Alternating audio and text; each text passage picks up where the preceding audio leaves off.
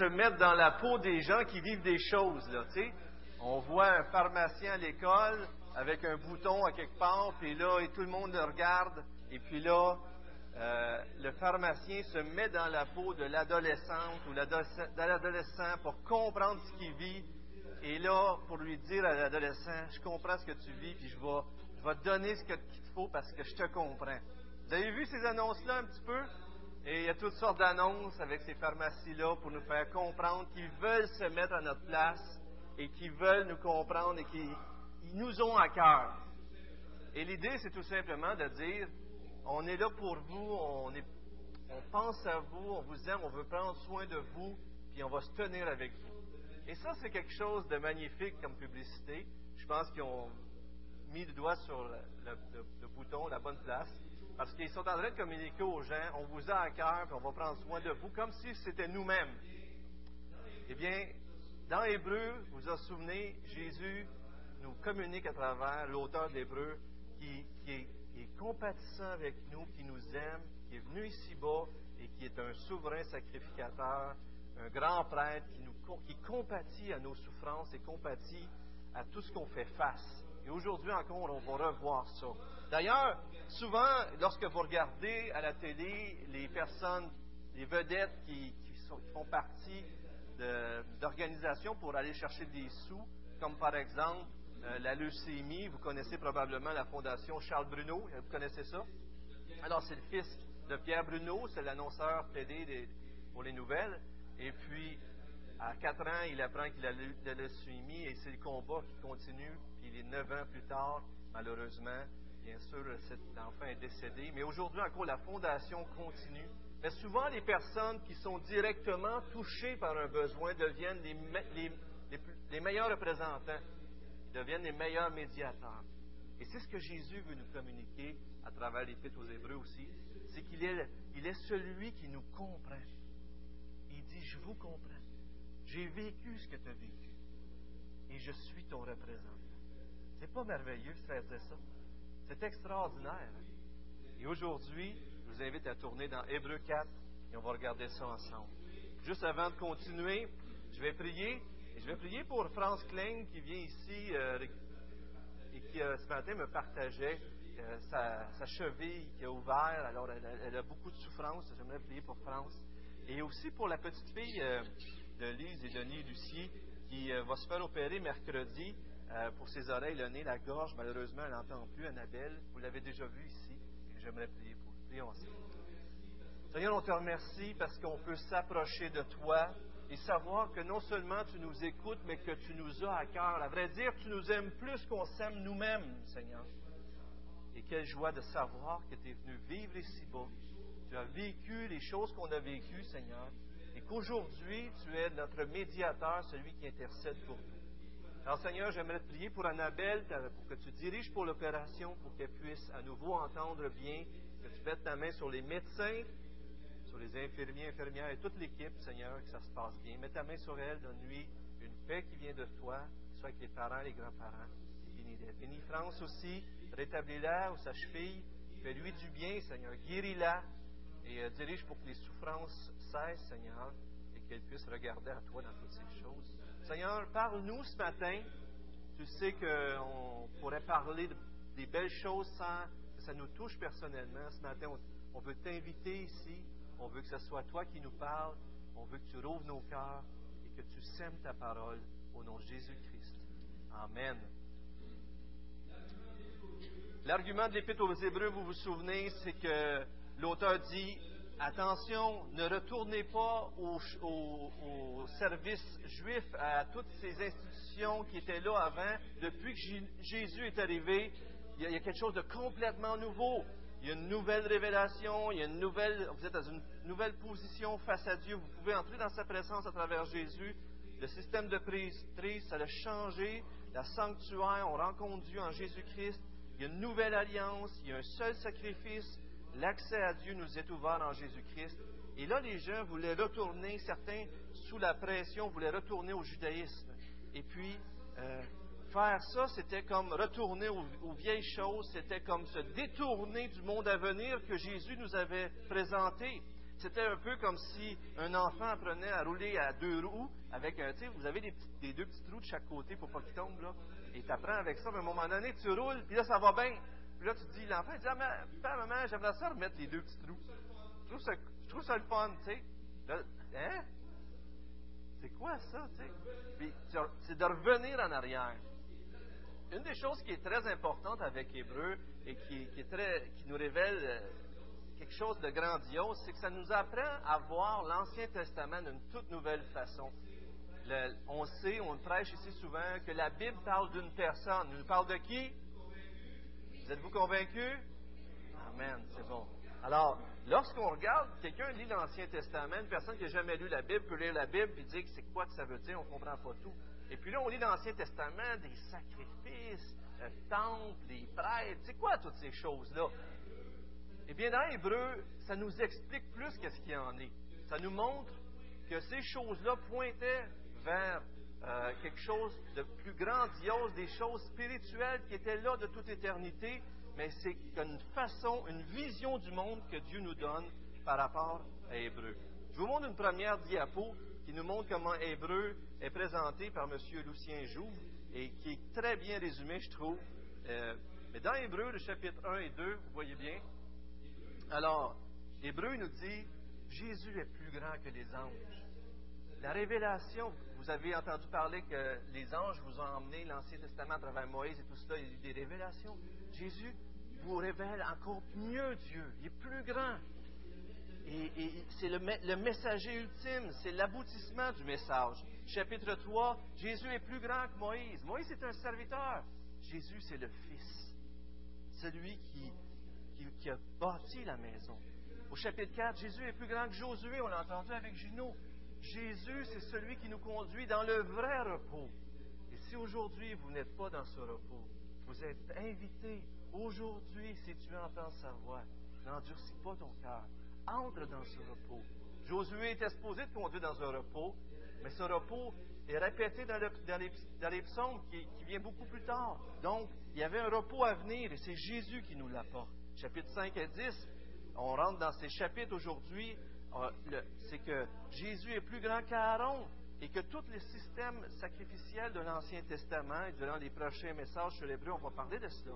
Chapitre 11, et 12, on voit les héros de la foi et ils nous disent d'avoir les yeux sur lui, mais Jésus est plus grand parce qu'au début du chapitre 12, il dit Jésus est le chef et le, celui qui amène notre foi à son accomplissement.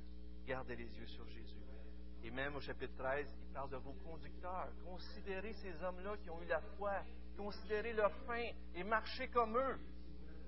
Mais ultimement, derrière ces hommes de foi-là, il y avait Jésus. Donc, Hébreu est en train de dire, regardez, ça c'est l'ancien, tout ce monde ancien-là, c'était extraordinaire, mais pointait vers quelque chose de nouveau. Maintenant, laissez-moi vous montrer deux autres diapos à travers les passages de Hébreu qui nous révèlent encore d'autres réalités. Regardez bien, Hébreu 8, 5 et 10, 1 nous dit ceci.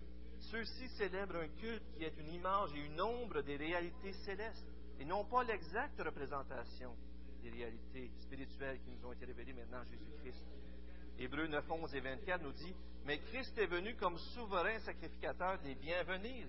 Il a traversé le tabernacle le plus grand et plus parfait qui n'est pas construit par la main de l'homme, c'est-à-dire qui n'est pas de cette création le Christ est entré dans le ciel même afin de se présenter maintenant pour nous devant la face de Dieu.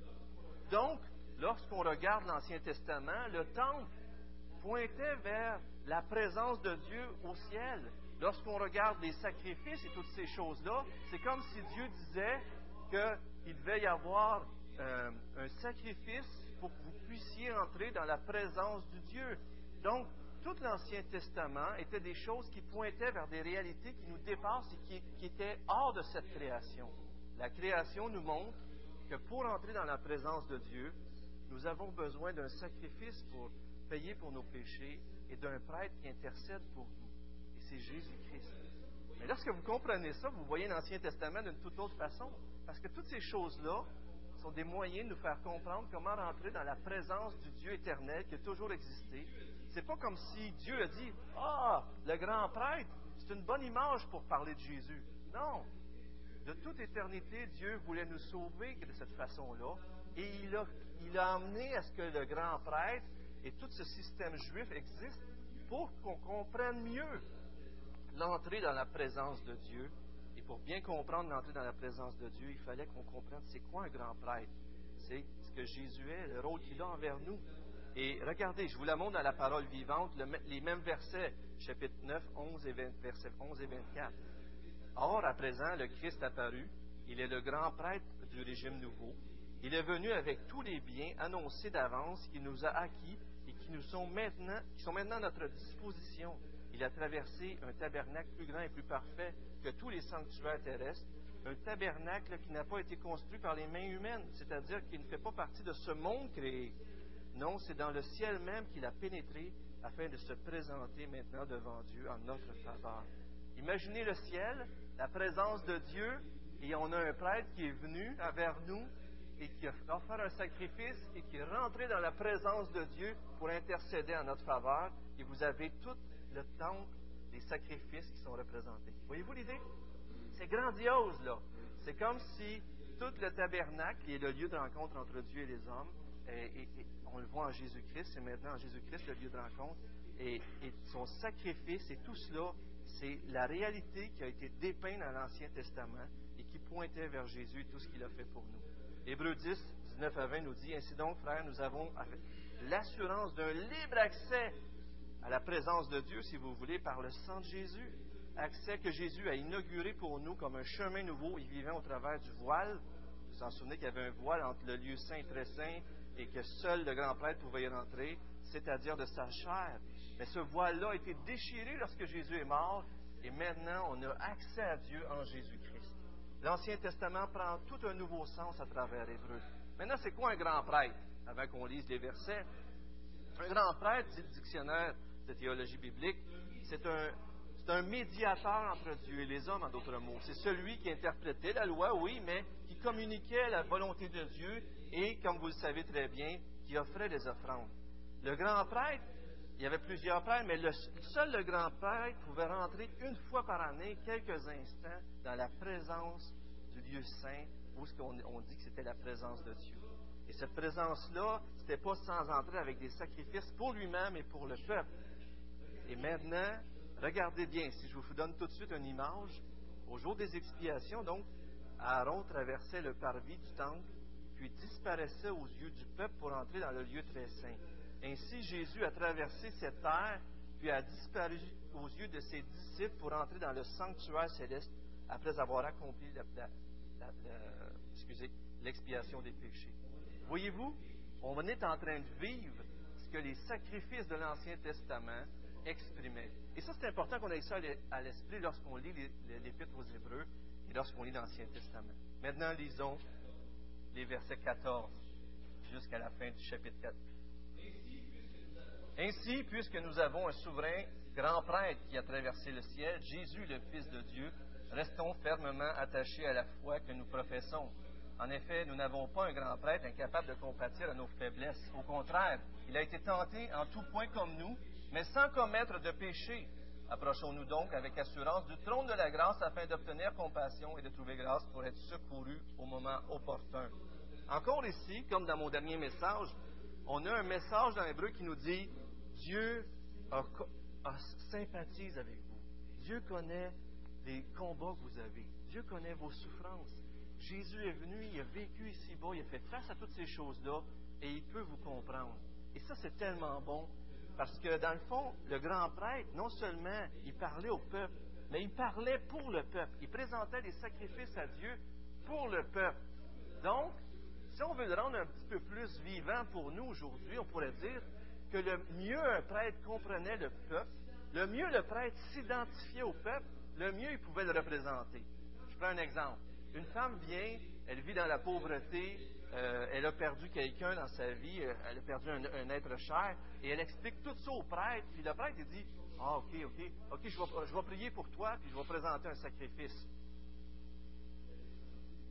Vous l'avez senti vous aussi, sûrement, dans la façon que j'ai répondu bon, ben, le grand prêtre va prier pour moi, tout ça.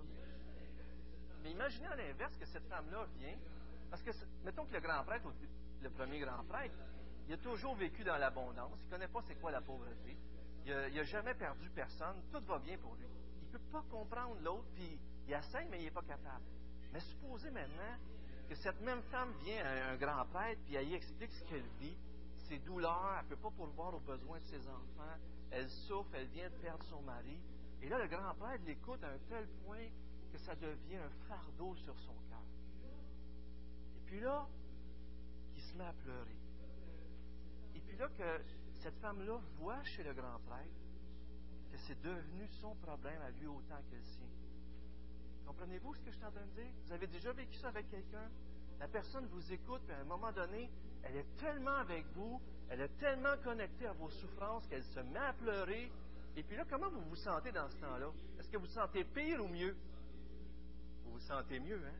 Vous sentez comme si le poids, vous êtes plus la seule personne à le porter. Le grand prêtre devient votre avocat. Le grand prêtre devient votre défenseur. Celui qui va porter votre cause devant Dieu. Jésus est comme ça pour vous. Jésus vous comprend. Jésus va, il est, touché par ce que vous vivez. Et c'est ça la beauté de la prêtrise. C'est d'être le porte-parole de ceux pour qui tu intercèdes. C'est de se mettre à notre place c'est de celui qui dit, je vais me tenir à côté de toi, puis je vais me battre pour toi. Dans au verset 15, on voit le mot que Jésus a été tenté.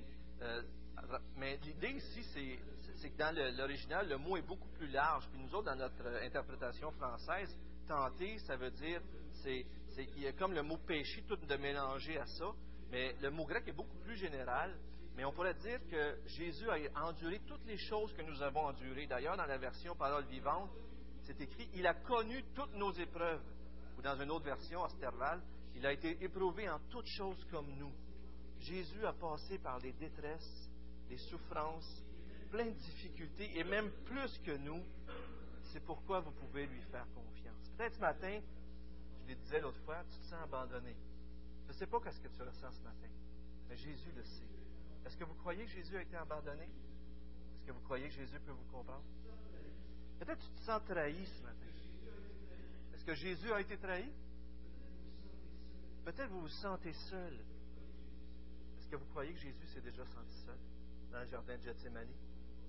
Ses disciples n'ont même pas pu veiller. Et après ça, tout le monde l'a renié. Et sur la croix, lorsqu'il a crié, Mon Dieu, mon Dieu, pourquoi m'as-tu abandonné? Peut-être tu te sens brisé, rejeté, isolé. Peut-être vous souffrez et que vous sentez que personne ne vous comprend bien une chose. Même si vous feriez face à la mort, Jésus a fait face à la mort. Jésus a vécu toutes ces choses-là. Là, vous pourriez me dire, ben Donald, Jésus n'a pas accouché, là, il ne peut pas vivre ce que j'ai vécu. Mais quand vous y pensez, il y a eu un accouchement aussi que Jésus a vécu.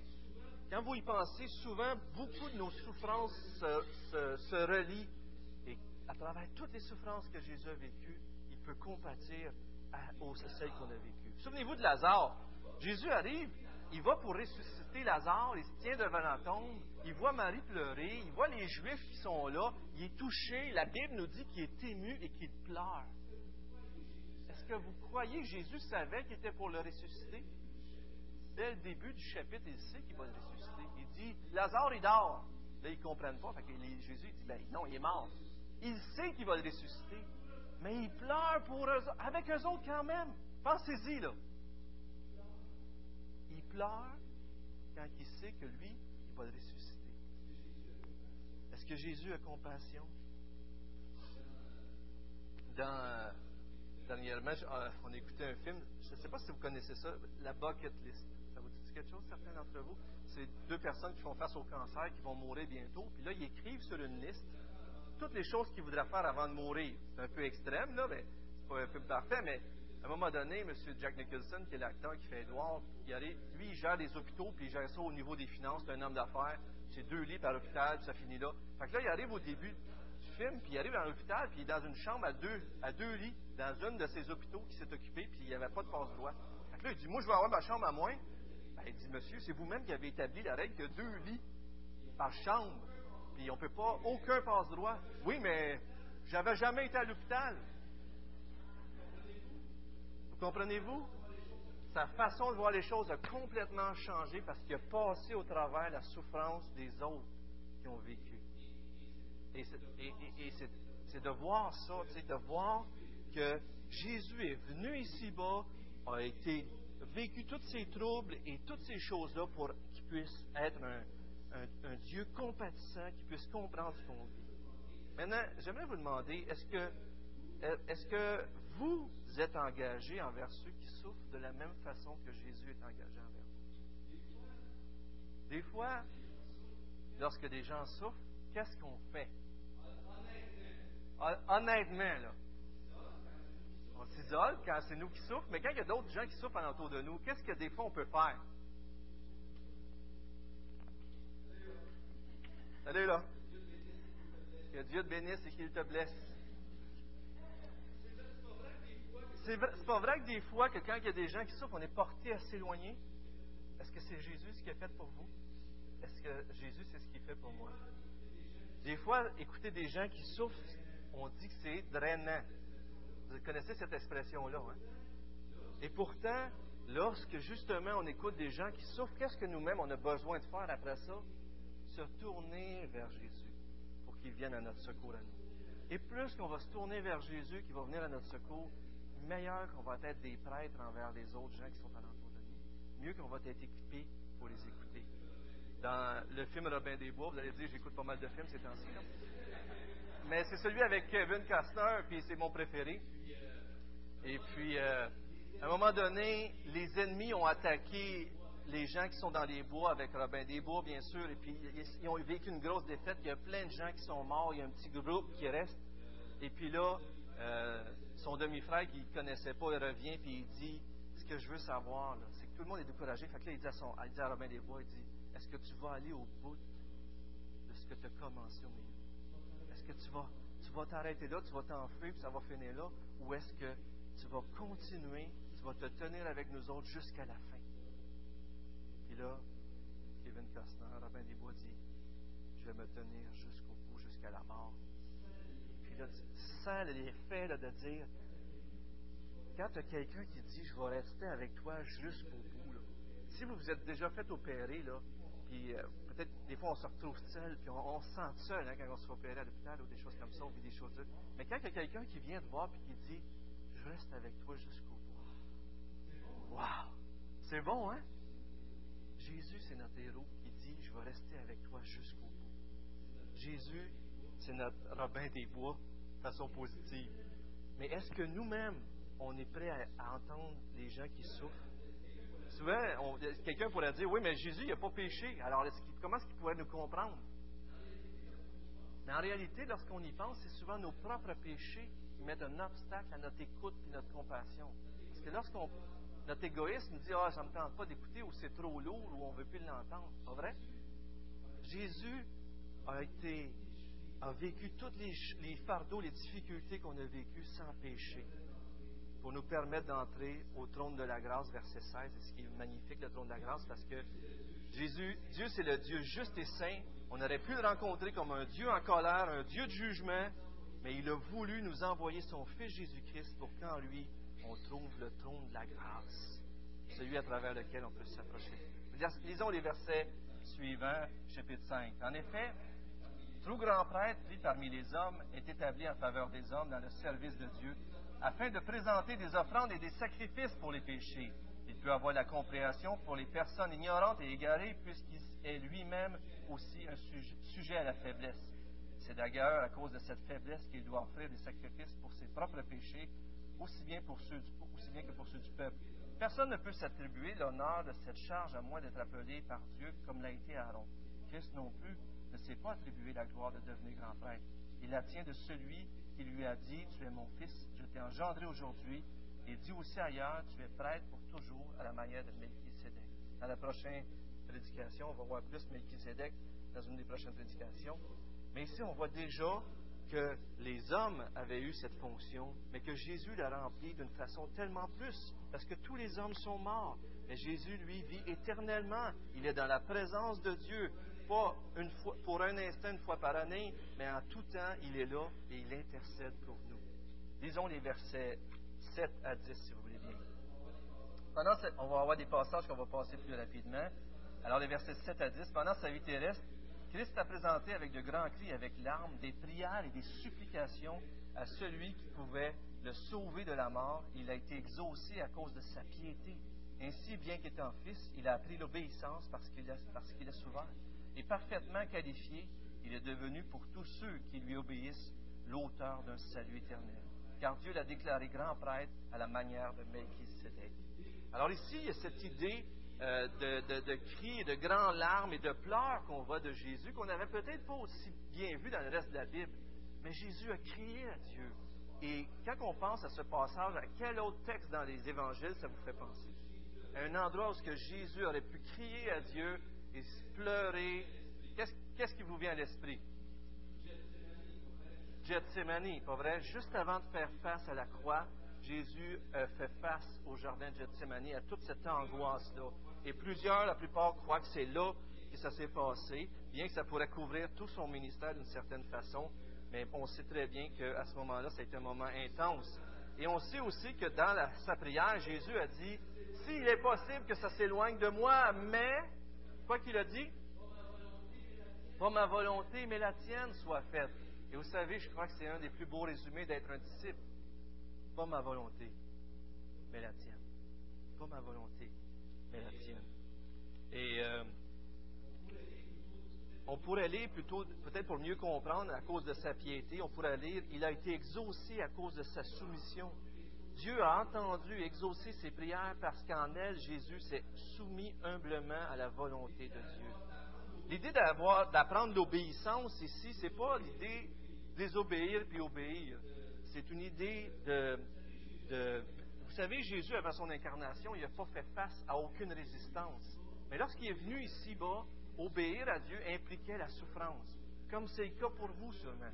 Sûrement, à plusieurs reprises, quand vous suivez Dieu, vous avez des pertes. Même souffrir. Eh bien, Jésus l'a vécu ici-bas. Ce n'est que durant sa vie terrestre que Jésus a expérimenté que l'obéissance pouvait faire souffrir. Cet apprentissage a amené Jésus à la perfection ou à la maturité de l'accomplissement et à travers son obéissance en face de la souffrance, il a été rendu capable d'être l'auteur d'un salut éternel pour ceux qui lui obéissent. Donc Jésus a été pleinement qualifié pour être le sauveur et le grand prêtre de ceux qui y appartiennent en obéissant à travers la souffrance. Il a été rendu parfait jusqu'à la croix. Son obéissance s'est révélée dans sa plénitude. Il y a comme un aspect de à amener à maturité, à amener à la plénitude. Il a été rendu prêt à la perfection pour notre salut. Voyez-vous, ce n'est pas l'idée de désobéir ou d'obéir, mais plus que de, faire que cette obéissance, il la vive à travers la souffrance pleinement pour nous sauver. Euh, et mais pensez-y, là. Ce passage-là est en train de nous dire que Jésus, lui qui a souffert à travers son obéissance, il peut nous comprendre parfaitement. Il peut comprendre ce qu'on vit comme épreuve et il peut être sensible à ce qu'on vit. Je vous invite à retourner au verset 11. On va rapidement ce matin. Je m'excuse, je vous fais faire une petite gymnastique, mais on va lire quelques versets encore. Nous avons beaucoup à dire à ce sujet, verset 11, et des choses difficiles à expliquer parce que vous êtes devenus lents à comprendre. Alors que vous devriez avoir le temps, euh, avec le temps, être des enseignants, vous en êtes au point d'avoir besoin qu'on vous enseigne les éléments de base de la révélation de Dieu. Vous en êtes arrivé à avoir besoin de lait et non d'une nourriture solide. Les, les chrétiens de cette Église retournaient aux pratiques juives ils retournaient à des affaires disaient Voyons, lâchez des petits trous après votre vélo, arrêtez, vous devriez être des maîtres. Puis là, il faut qu'on vous ramène aux vérités fondamentales. Or, celui qui est au lait est inexpérimenté dans la parole de justice, car il est un petit enfant, mais la nourriture solide est pour les adultes, pour ceux, en raison, euh, pour ceux qui, en raison de leur expérience, ont le jugement exercé à discerner ce qui est bien et ce qui est mal. Vous avez sûrement vécu ça, c'est qu'à un moment donné, vous lisez une vérité dans la Bible, et après ça, vous la pratiquez, puis là, vous découvrez que ce n'est pas aussi tout à fait pareil comme dans votre tête. La pratique de la justice est jamais exactement comme la vérité de la justice dans notre tête, pas vrai? Mais un chrétien mature, non seulement apprend à discerner ce qui est bien et mal, mais en le pratiquant, en exerçant son obéissance, en souffrant parce qu'il aime le Seigneur. Et puis là, il développe une maturité en, sachant quelle est la bonne chose à faire, qu'est-ce qui est juste. Et on pourrait traduire, il n'a pas l'expérience de la parole qui enseigne la vie juste. Est-ce que vous avez l'expérience de la parole dans votre pratique de votre vie de tous les jours, de votre vie de justice? Alors, ce n'est pas juste théorique, c'est une, conduite pratique. Si on continue les versets, chapitre 6, verset 1, c'est pourquoi, laissant les bases de l'enseignement relatif au Messie, tendons vers la maturité, sans avoir à reposer le fondement du renoncement aux œuvres mortes. En d'autres mots, les œuvres faites avant d'être sauvés, les péchés, ou même dans ce cas-ci, certains croient que c'est les œuvres juives, toutes ces cérémonies, ne revenez pas à ces choses-là, c'est des œuvres mortes, ça ne sert à rien. En fin de compte, on pourrait résumer soit en disant, quand on fait un péché, ou en disant, toutes les œuvres qui sont faites pour se tenir par nos propres forces debout devant Dieu, pour se justifier à travers elles. Revenez pas à faire des choses pour gagner le salut de Dieu, pour gagner d'être agréable devant Dieu. Jésus le fait. Ne revenez pas à ces œuvres mortes-là. Alors, dans nos vies, lorsqu'on pratique des choses pour être aimé de Dieu, c'est de la perte de temps, dans un certain sens, parce que c'est comme si on oublie que Dieu nous a acquis tout à la croix.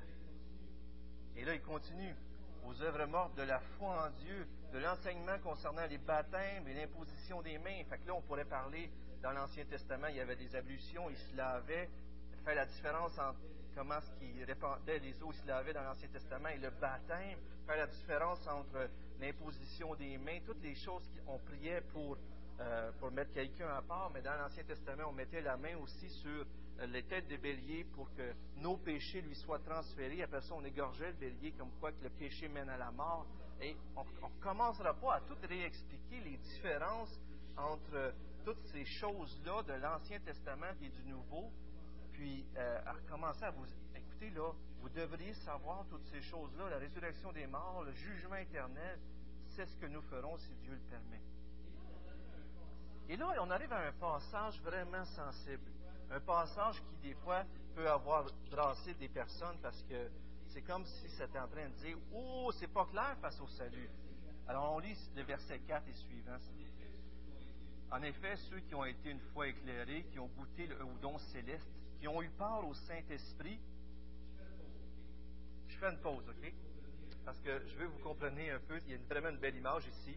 L'auteur, dans les chapitres Plutôt, il parlait des 40 ans dans le désert où le peuple s'est endurci. Souvenez-vous que ce peuple-là, dans l'Ancien Testament, ils ont vu toutes les plaies d'Égypte, ils ont mis le sang sur les linteaux, ils n'ont pas été frappés par la mort comme tous les premiers-nés en Égypte, ils ont traversé la mer à sec, l'eau de chaque côté, ils ont traversé l'autre bord, ils ont vu les Égyptiens se faire détruire, ils ont vu la nuée de jour et la nuée de feu de nuit. Ils ont entendu les dix commandements, Dieu parler du haut de la montagne. Ils ont vu les miracles, ils ont vu l'eau qui a été répandue, ils ont vu des choses extraordinaires, ils ont entendu Moïse et toutes ces choses.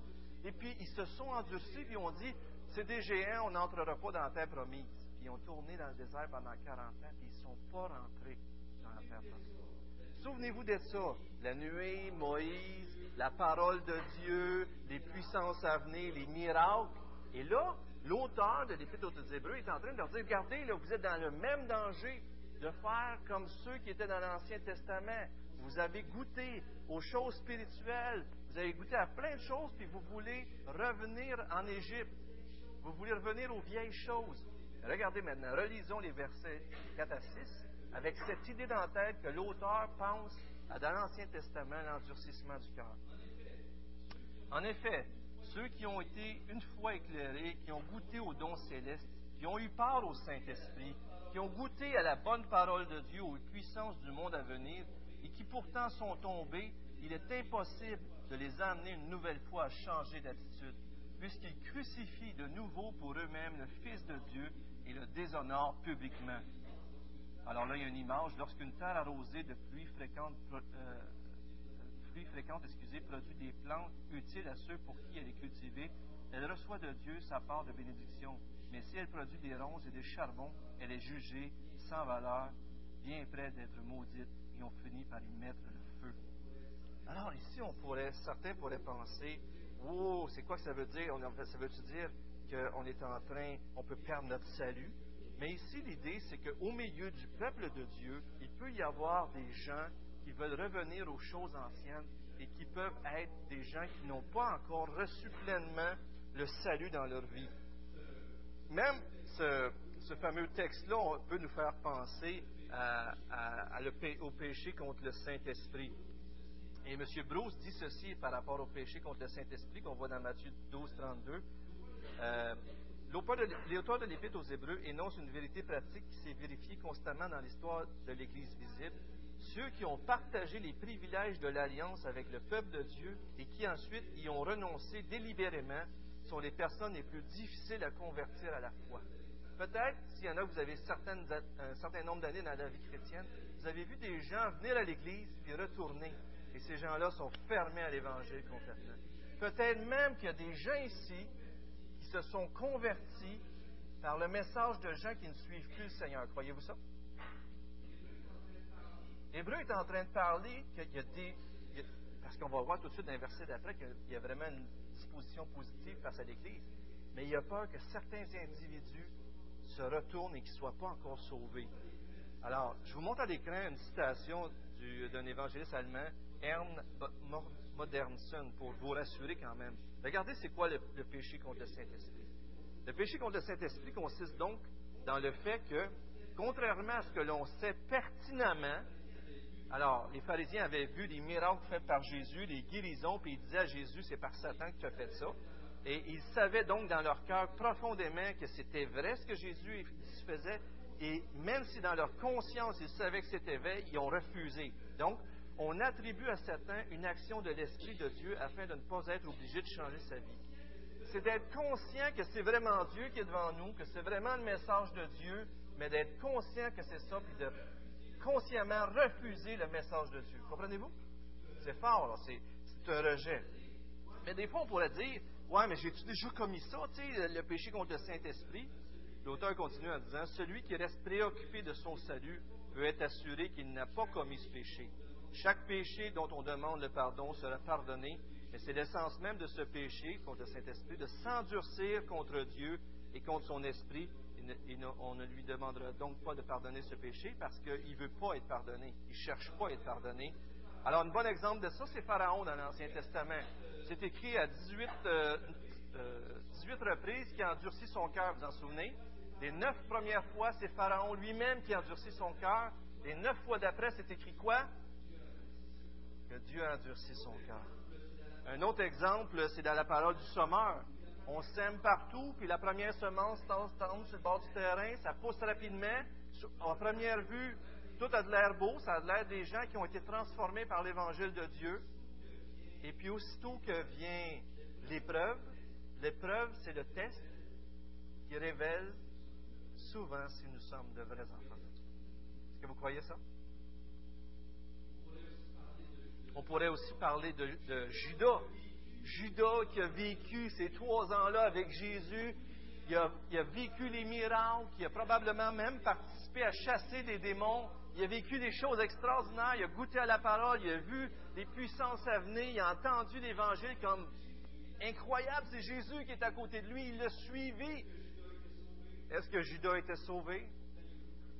Et pourtant, il a goûté au Saint-Esprit d'une certaine façon, mais il n'était pas le temple de Dieu.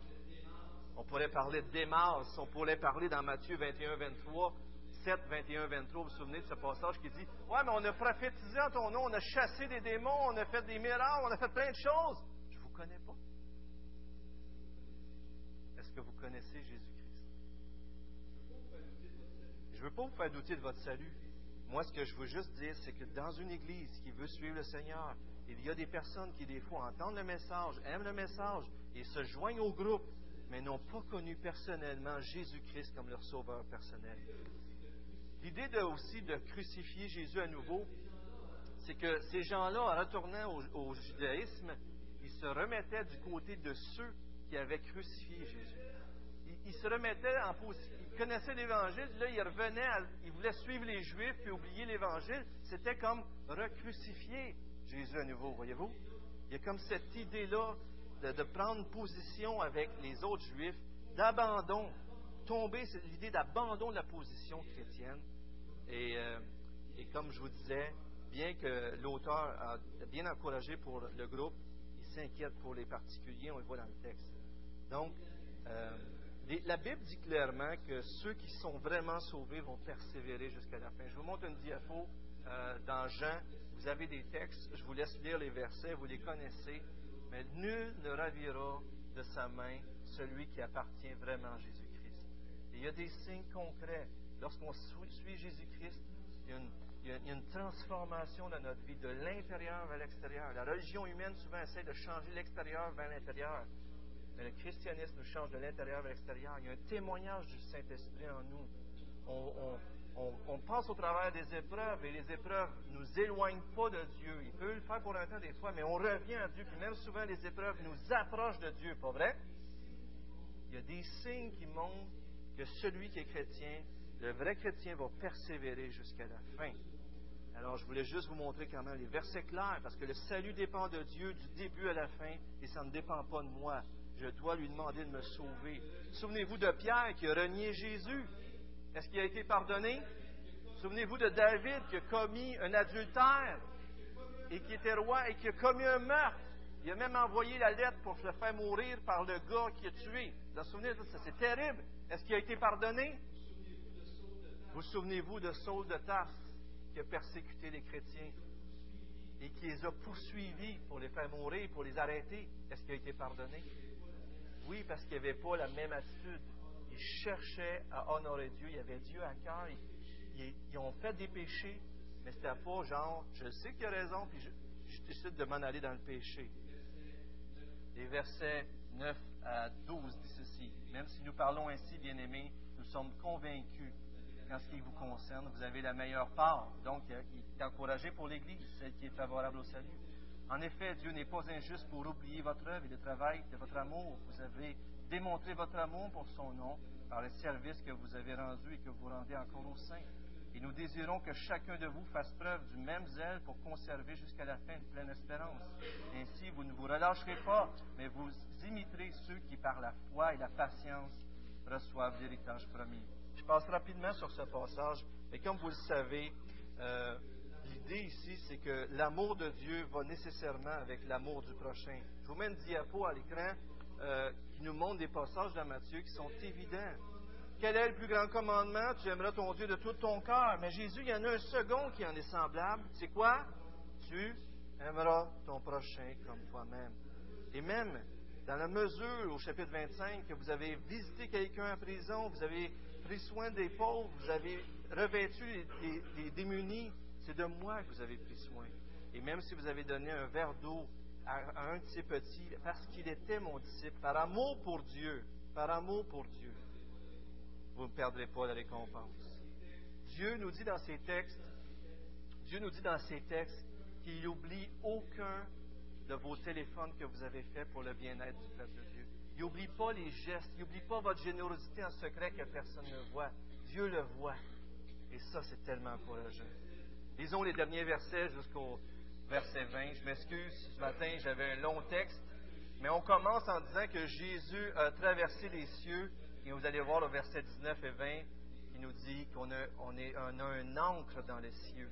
Alors, lorsque Dieu a fait la promesse à Abraham, comme il ne pouvait pas prêter serment par plus grand que lui, il a juré par lui-même en disant Certainement, je te comblerai de bénédictions et je multiplierai ta descendance. C'est ainsi qu'après une attente patiente, Abraham a tenu ce qui lui a été promis. Or, les hommes jurent par plus grand qu'eux et le serment est une garantie qui met fin à toute contestation. C'est pourquoi Dieu, voulant montrer plus clairement encore aux héritiers de la promesse le caractère irrévocable de sa décision, est intervenu par un serment. Imaginez-vous, il n'y a rien de plus grand que Dieu. Et Dieu décide de faire un serment pour s'abaisser au niveau des hommes, pour leur communiquer. Regardez, je veux tellement que vous soyez sûrs que je vais tenir ma promesse que je vous fais un serment. Ainsi, par deux actes irrévocables dans lesquels il est impossible que Dieu mente, nous sommes puissamment encouragés, nous dont le seul refuge a été de saisir l'espérance qui nous était proposée, Cette espérance, nous la possédons comme une encre solide et sûre de l'âme. Elle pénètre derrière le voile, là où Jésus établit, euh, établi comme grand prêtre pour toujours, à la manière de Melchisedec, est entré pour nous en précurseur. Rapidement, je vais juste vous dire, on pense à Abraham dans Genèse, à cette promesse qu'il a reçue à 75 ans et qui a été répondue juste 25 ans plus tard pour son fils Isaac, si vous vous souvenez. Il a attendu 25 ans de voir la promesse. Et dans l'Ancien Testament, pour faire conclure euh, une, alliance entre deux personnes, on coupait des animaux, on faisait, euh, mettait des animaux, des fois on les mettait chaque côté, on passait au milieu. Et ceux qui ne respectaient pas l'alliance, on disait à travers ça, si je ne respecte pas l'alliance, qu'il m'arrive la même chose que ces animaux-là. C'est quand même sérieux, hein, faire une alliance de sang. Alors Dieu a passé au milieu des animaux et Abraham ne réalisait sûrement pas tout ce que ça impliquait pour Dieu de respecter son alliance. Parce que pour Dieu, respecter son alliance, de nous bénir en Abraham, ça signifiait que Jésus meurt sur une croix. Et c'est magnifique. Ça aurait été bon de s'arrêter pour voir ça, mais je n'ai plus le temps. Mais je m'arrête sur cette idée d'encre euh, de Dieu. Euh, qu'est-ce que ça sert un encre? À quoi ça sert un encre? Si je vous demanderais ça ce matin. À demeurer en place, Quoi d'autre, un ancre? Un bateau, hein, ça flotte au gré du vent, la tempête, tout ça. Et s'il n'y a pas d'encre, stabilité, on peut s'échouer sur le rocher, on peut faire naufrage, on, peut mourir. Le monde ici-bas, frères et sœurs, c'est comme sur la mer. On est ballotté à tout vent. On peut être ramassé d'un côté ou d'autre. On peut faire naufrage. Mais la Bible dit ici, en terminant, qu'on a un ancre, qu'on est amarré au ciel en Jésus-Christ, notre espoir est attaché à Dieu. Une ancre, on la jette vers le bas, ici bas, mais avec Dieu, on jette notre ancre vers le ciel. Et on, on, jette dans un monde invisible, dans l'eau, on ne sait pas qu'est-ce qu'il y a, mais on accroche le solide. Et nous, on jette au-delà du ciel notre espérance en Dieu pour trouver ce qui va être solide, qui dans ce monde instable va nous donner d'être solide dans notre vie.